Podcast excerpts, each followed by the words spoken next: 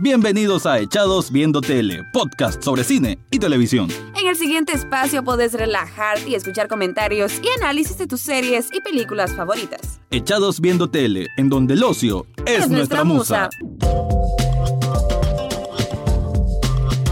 Bienvenidos a un nuevo episodio de Echados Viendo Tele, el programa donde siempre estoy haciendo crítica o comentarios de series y algunas películas. Te saluda Rafael Echado y en el capítulo de hoy, pues, ¿qué decirles? Un poco decepcionado de lo que fue el penúltimo episodio de Game of Thrones, Juego de Tronos, la serie con mayor cantidad de premios de la historia, la serie con mayor atención en la historia y con una de las mejores críticas considerada una de las grandes obras de televisión, lo es, lo va a seguir siendo, pero qué lástima que todo apunta, o por lo menos con este episodio penúltimo, que no va a cumplir las expectativas y no porque ocurran cosas de que uno como fanático no quiere que ocurran, sino que no están bien construidas, no está bien hilvanado toda una trama para justificar ciertas acciones. Para que existan consecuencias deben haber suficientes causas, un principio básico de cualquier construcción de un guion, de una trama, de una historia. Sin embargo, aquí los escritores no sabemos si es porque tenían presión de que esto tenía que terminarse demasiado rápido, pero en sí se ve como cuando te dan, te dan algo para empaquetar y lo tienes que hacer súper rápido, entonces queda mal hecho aunque esté empacado. Así se siente desgraciadamente lo que ocurrió en este capítulo, que fue de título The Bells, las campanas. Y qué decirlo, la, parte de acción, la parte de, la producción estuvo bellísima. realmente el trabajo que hay de, diseño, de producción, de, cámara, de, del manejo de cámaras, de creo yo de que esta gente si hacen una película de guerra les va a quedar sublime porque tienen una estética impresionante. Realmente creo que sí han sabido lucirse de a poco en esos momentos de histeria colectiva en que en este caso vemos a muchos inocentes sufriendo por la destrucción y creo que el abordaje que dan en eso, en el aspecto audiovisual, quedó simplemente excepcional. Lástima que todo eso se va perdiendo porque en este episodio que también una duración importante de 80 minutos, no se justificó el corazón de lo que ocurrió, eh, la parte central, la parte neural de lo que va a ser y se convierte en el episodio más controversial de la historia de Game of Thrones, porque vemos la transformación de un personaje que nos han venido presentando desde, el primer episodio y que ha tenido una evolución bastante importante en que es cierto que no es monedita de oro para caerle bien a todo el mundo, hablo de Daenerys, que a mí nunca fue la de mi mayor agrado y que pero tenía muchas cosas muy buenas de aportar a la historia, de cómo es ella, de cuáles son sus propósitos, cuál es su misión, cuál es su visión. Todo ello converge muy bien con los demás ejes que ocurren dentro de esta gran historia que siempre se caracterizó por tener diferentes personajes en diferentes estaciones, por así decirlo, en diferentes momentos y que tienen distintos objetivos y tratar de combinarlo de la mejor forma, solo que ahora y siento yo que cuando termine esta serie y se haga una evaluación general, se va a decir que donde empieza a fallar el guion, donde empiezan a haber esas incongruencias, es cuando los protagonistas, que antes los tenían esparcidos en diferentes partes del mundo, están todos juntos. Creo que ahí ya no supieron bien cómo manejar las cosas y esto es parte de las consecuencias hablando directamente de lo que ocurrió en el capítulo, entendemos de que lo primero fue lo de Varys. Varys que siempre fue uno de los personajes que más me gustó, creo que la araña siempre ha sido de esos que por bien tiene ese nombre, que siempre ha sabido tejer muy bien una red de información y es quien por algo él fue consejero de tantos reyes y que él sabe muy bien cuál es el precisamente el tejido político que hay en medio de, las monarquías y de, los gobernantes. Siempre ha sabido cómo se mueven las cosas debajo de la mesa. Sin embargo, aquí también pecó de muy inocente, quizás porque ya no, saben, no sabían qué hacer con el personaje. Y aunque es cierto que sus consejos sembró la semilla, digamos, en Jon Snow de la duda sobre quién es esa reina de, la que él está tan seguro de seguir, pero el que tuviese ese descuido de que lo descubrieran mientras estaba forjando esta traición, porque sí, es traición, creo que ahí queda también un poco débil el, el abordaje nuevamente de cómo ponen a este personaje sabiendo de que él ha pasado por tantas vicisitudes y que siempre ha triunfado. En cualquier caso, que Varys lo quemaran porque traicionó y que fuera el mismo Tyrion el que avisara a Daenerys de que, ah, mira, él es el que está tramando contra vos. Eso no estuvo mal, es creíble, hasta ahí todo bien, porque Daenerys no es primera vez de que le aplica un Dracaris a quien se pone en su contra, sobre todo siendo gente cercana a ella o gente que influye o tiene influencia de poder, hasta ahí todo bien. Además, Varys tampoco es que tuviera la gran cantidad de amigos, no es que Jon Snow le iba a salir a, su defensa, pues prácticamente Varys estaba ahí por su cuenta. De ahí el capítulo continúa con tratando, tratando y fallando, fallando muy, muy mal, en que nos creamos el desespere, la locura, la rabia de parte de Daenerys. Primero, ellas nos dicen de que ha pasado muchos días sin comer, que ha estado mal, después de que, bueno, la flota de Euron Greyjoy le matara a Rhaegal, considérese su hijo, que es otra relación que también debieron haber construido mejor, que nos creyéramos de que Daenerys sí los mira como hijos, pero tampoco. Después habla con Tyrion, ella se mira que tiene una mirada igual muy seria, de que ella está muy clara de que quiere ir a King's Landing, quiere venganza. Tyrion le pide de que, ok, si van a hacer eso, que lo hagan, pero que si suenan las campanas de King's Landing, que es como un símbolo de rendición, pues que ok, que acepte la rendición y que, bueno, que continúe o sea, que gobierne, pero sin tener que convertirse todo en un baño de sangre, lo cual es sensato y Tyrion pues trata de meter esa sensatez en Daenerys. Bien, después Daenerys tiene este encuentro que parece que va a ser un encuentro amoroso con Jon Snow. Eh, él le vuelve a decir, le reitera que va siempre, él, él lo va a considerar su reina, pero igual ella le dice de que, bueno, que sos un tonto, ¿para qué le dijiste a Sansa? Sansa ya sabía que le hiciera Tyrion y todo esto que ocurrió es porque vos le dijiste a Sansa. Em, en sí hay como una recriminación. Después ella como que quiere, bueno, haber contacto físico con él y él nuevamente la rechaza. Y es donde dice ella una frase que, con esa frase quieren justificar todo lo que pasó después, que es de que, bueno, yo no recibo amor en Westeros, desde que estoy aquí nadie me respeta como era antes. Y cuando recibe ese rechazo físico, ella dice que no va a ser por amor que va a estar en Westeros, sino por miedo. No lo dice de esa manera, pero eso es lo que da a entender. Entonces, bueno, eh, y aquí vamos a la parte medular, que es donde está toda la crítica. Llega a lo que es King's Landing junto con el ejército de Jon Snow, de, bueno, los Unsullied, los del norte y los Dothraki, los que quedan. Y de una manera tan, tan estúpida, esa es la única palabra que puede haber. Recuerdan la semana pasada, ¿no? En que el, la flota de barcos con los Scorpions, que son estas grandes ballestas, eh, derrotan a Rhaegal de unos cuantos flechazos gigantes. Eh, ok, después Daenerys se abalanza contra ellos, también disparan un montón y ninguno le da a Drogon. Pero bien, ella siente temor y huye. Ok, ese es el temor que debía existir. La compañía dorada está ahí, son un montón de hombres. Además, el ejército Lannister son un montón de hombres. Los barcos de Euron Greyjoy son un montón de hombres también. Y tienen estas grandes armas. Bueno, aquí Simplemente la trama, por hacer todo tan conveniente, pero tan conveniente que es lo que se conoce como lazy writing, o sea que una trama construida de una manera perezosa, pues solo por, bueno, pasa esto y pasa esto, pero sin darle un argumento necesario para que el punto A llegue al punto B. Entonces, eso es lo que ocurrió.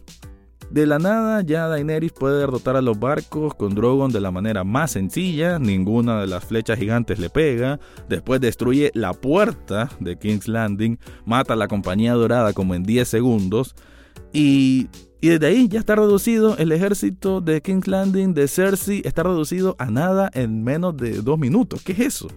Entonces, ¿para qué un episodio anterior nos ponen de que, ah, qué peligrosa es Cersei con todo el armamento que tiene? Porque ella siquiera huyó en ese momento. De hecho, ¿por qué no atacó directamente cuando matan a Miss Sunday? con el dragón, si con el dragón iba a resolver todo según lo que nos muestra este episodio, ¿no? Entonces caen al punto del ridículo, de la ingenuidad de, de agarrar a, a nosotros los seguidores, a los espectadores como realmente idiotas, de que nos van a vender cualquier cosa y vamos a tener que justificarlo y aplaudirlo solo porque sí. No Juego de Tronos, no eras así antes, no sabemos por qué eso se hacía ahora. Bueno, sí sabemos por qué es así. Es porque George R. R. Martin esta parte no la escribió directamente él, lo más que hizo fue asesorar y eso le pesó demasiado a Benioff y a Weiss, que son los showrunners de esta serie que si termina tan mal, la culpa es meramente de ellos.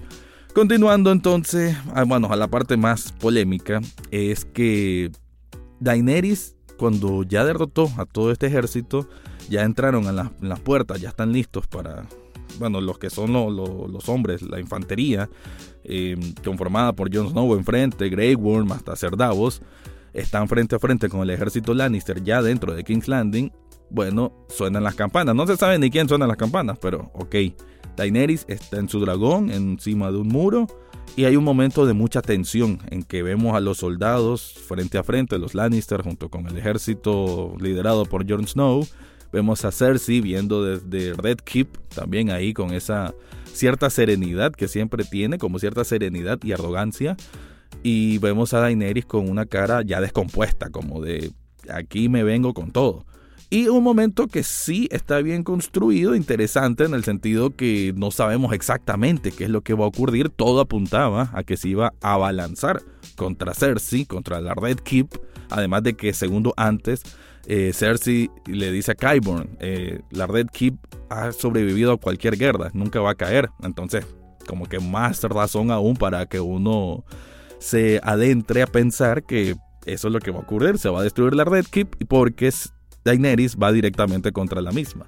Pero no ocurre esto y ocurre la mayor locurita que pudieran haberlo hecho los escritores con Game of Thrones, que es, bueno, volver loca a Daenerys, literal prácticamente. Ella, en vez de abalanzarse contra la Red Keep, se abalanza y empieza a tirar fuego contra el pueblo. Destruye King's Landing a lo loco, realmente a lo loco, porque el fuego apunta directamente a las casas de las personas y vemos aquella destrucción impecable, como lo dije a nivel visual, se miró hermoso para lo que es la... Eh, hermoso en el sentido cinematográfico, ¿verdad?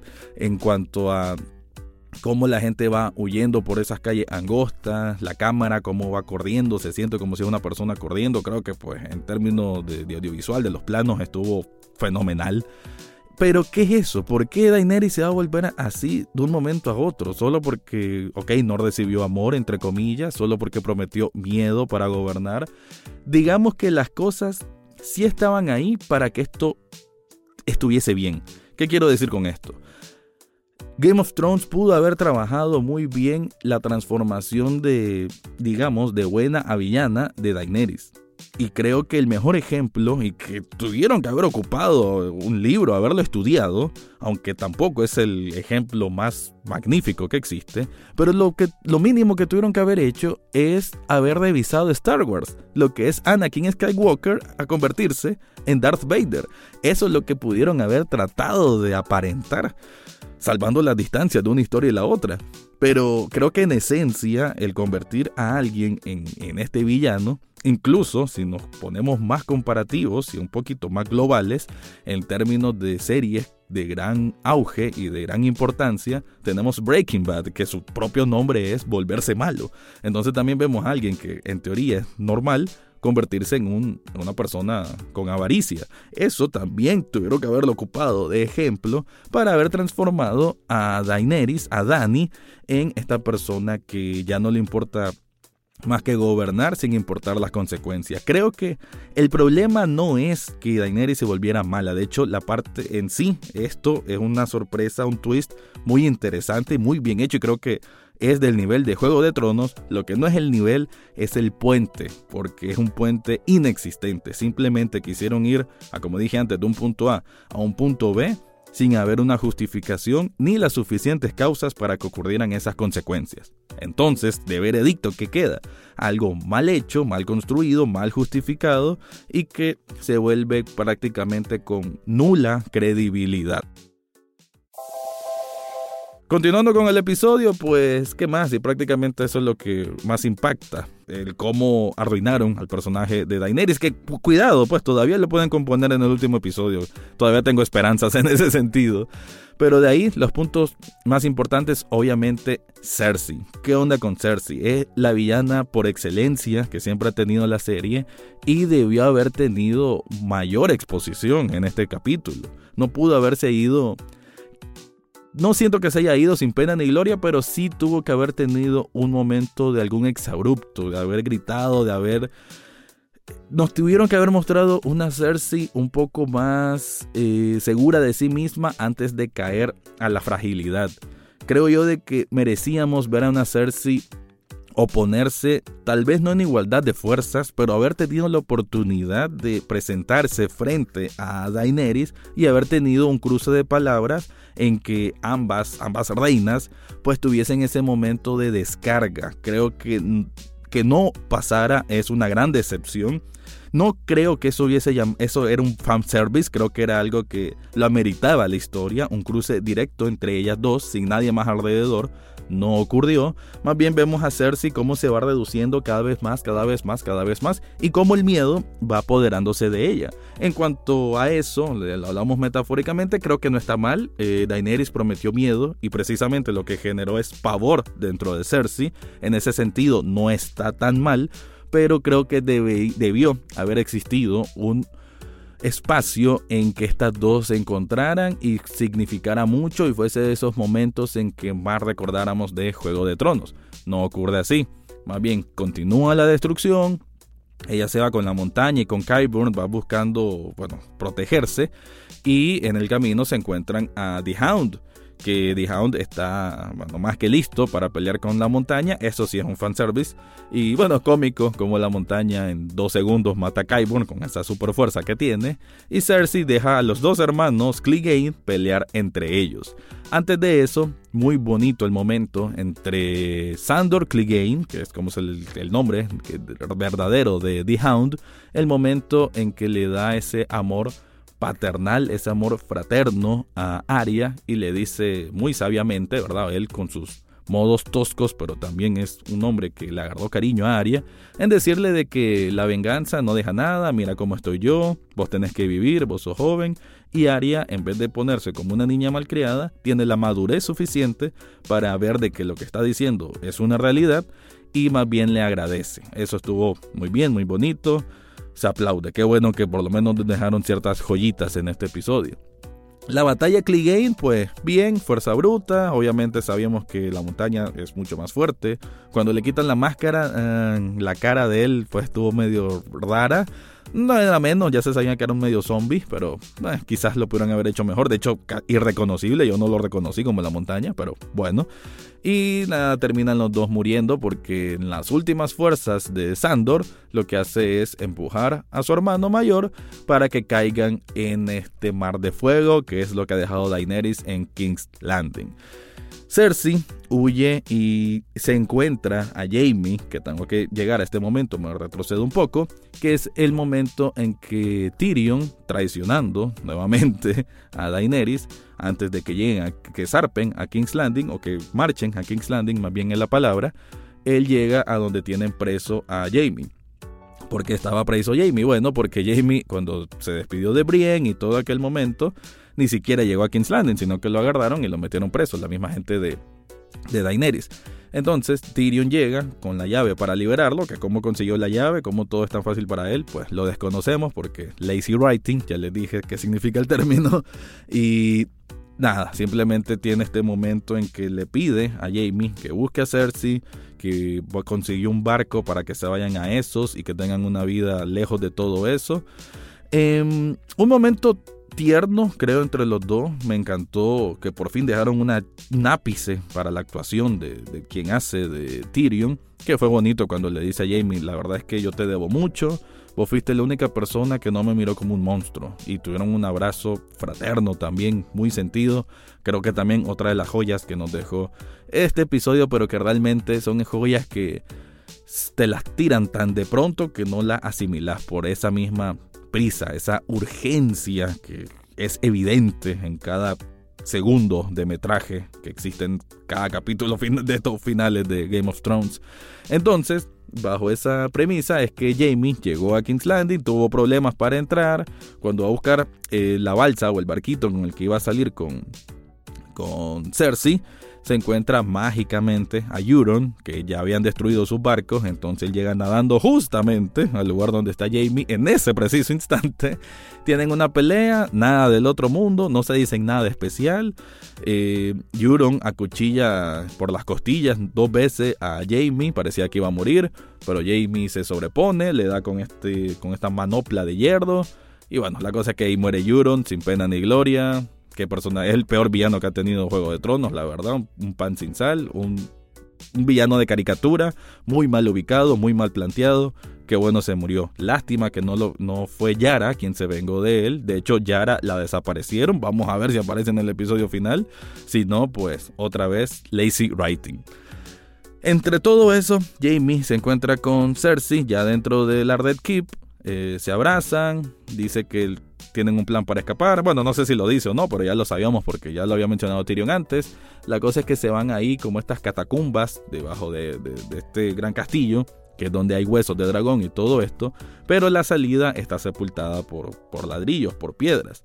Entonces eh, es el momento de la despedida de estos dos grandes personajes y quiero decirlo en este momento, para mí quizás los mejores personajes de Game of Thrones, por lo menos ella, Cersei Lannister, siempre lo dije, yo siempre fui Team Cersei, la verdad es que ella me encanta, Lina Headey es preciosa, Lina Headey es una gran actriz que realmente encarnó de manera perfecta a Cersei, una mujer que pasó por distintos cambios, que era dura, que era mala, que era cruel, pero también era madre, también era sensible, también era frágil, y me encantó la verdad de que mostraran en su último momento, no la Cersei vengativa y que solo piensa en hacer el mal. Me gustó que en sus últimos momentos la, la, mostraron como la más, la más temerosa. Y sobre todo, y como siempre se dijo en, esta serie, ella lo más que quería era, lo único que quería en la vida eran sus hijos. Y sí estaba embarazada. Y le dice a Jamie con lágrimas en los ojos, no quiero morir, no quiero perder al hijo, eh, no quiero morir. Es realmente pues angustiante y creo que, que, lo trabajaron muy bien ese momento en que Jamie lo único que hace es abrazarla y decirle no importa nada, solo importamos nosotros. Eso es. Creo que es shakespeariano y creo que es un final no digno, porque como dije, tuvieron que haber tenido un momento previo. Ambos, creo que hasta Jamie tuvo que haber tenido un momento más justiciero, quizás, y de parte de Cersei un momento más efusivo, de batalla, de impulso. Pero eh, la resolución de cómo murieron los dos no me molesta, creo que estuvo bien, creo que ellos dos siempre se quisieron, a pesar de todas las desavenencias, siempre estuvieron solo ellos dos en el mundo, ellos dos contra el mundo, y que se le viniera la Red Keep encima creo que es algo figurativo y también especial de cierta manera. El episodio termina en que ya está la destrucción por todos lados. A Arya también le toca vivir de carne propia la destrucción, la muerte, la sangre, el terror. Esto que genera la guerra, esto que solo, mejor dicho, no se mira nunca desde la parte del que más lo sufre. Esto es como una representación de, de, toda guerra y en cualquier contexto sociopolítico de nuestro mundo. La guerra solo trae desgracias y que quienes están arriba son los que miran los dividendos de una guerra, pero los de abajo son los que la sufren a carne propia. Y creo que lo representaron muy bien, incluso la propia Aria, que es como la gran heroína, pues casi se nos muere en este caso porque se fue con la avalancha de personas huyendo de fuego y la desesperación era notoria también en ella. Ella que mató al Night King, pues se sentía acordalada por una desquiciada que está tirando fuego desde lo alto y nada, cuando termina todo esto, ella se mira en un montón de ceniza, golpeada, con sangre en el rostro, y de la nada aparece un caballo blanco, no sabemos si es el caballo blanco y pálido de la muerte, se monta en él y parte hacia el horizonte. ¿Qué nos deja este capítulo? Ya para recapitular y para cerrar. Daenerys, que se volvió, sí, loca, desquiciada, o quizás simplemente sabe que para gobernar tiene que imponerse lo cual, repito, como idea no está mal, lo que está mal es no haber forjado, no haber hilvanado, no haber construido un puente que te llevara a ese punto de razonamiento no tanto para ella, sino para el espectador creer de que eso es una reacción a un conjunto de situaciones que condujeron a esa meta. Sin embargo, no hay, simplemente un punto de inicio y un punto final, no hubo un punto intermedio, o sea que todo ocurrió de manera fortuita a más no poder, entonces no hay justificación para la reacción de Daenerys, por más que si escuchan a personas que dicen de que si hay justificación, bueno, esos son ustedes mismos tratando de conciliarse con la serie, pero si investigan más a lo profundo sabrán de que en realidad no lo hay. Así que un capítulo que es controversial, que es divisivo y que ya vamos a ver qué es lo que ocurre en este gran final, que no sé si va a ser gran final, realmente las expectativas me las bajaron bastante, pero igual hay que esperar. Cuidado, nos sorprenden con algo más interesante y hablamos maravillas en el siguiente podcast. Así que soy Rafael Echado y este fue mi resumen del episodio penúltimo de Game of Thrones, The Bells. Y eso fue todo por hoy en Echados Viendo Tele. Pueden seguirnos en redes sociales como en Facebook, Twitter e Instagram. Suscríbanse a través de cualquier plataforma donde escuchen podcast, entre ellas Spotify, Google Podcast, Apple Podcast, eBooks, Spreaker y muchas más. Asimismo, pueden escuchar los episodios cada jueves en www.ruidaje.com. Gracias por su atención y será hasta, la, próxima, semana.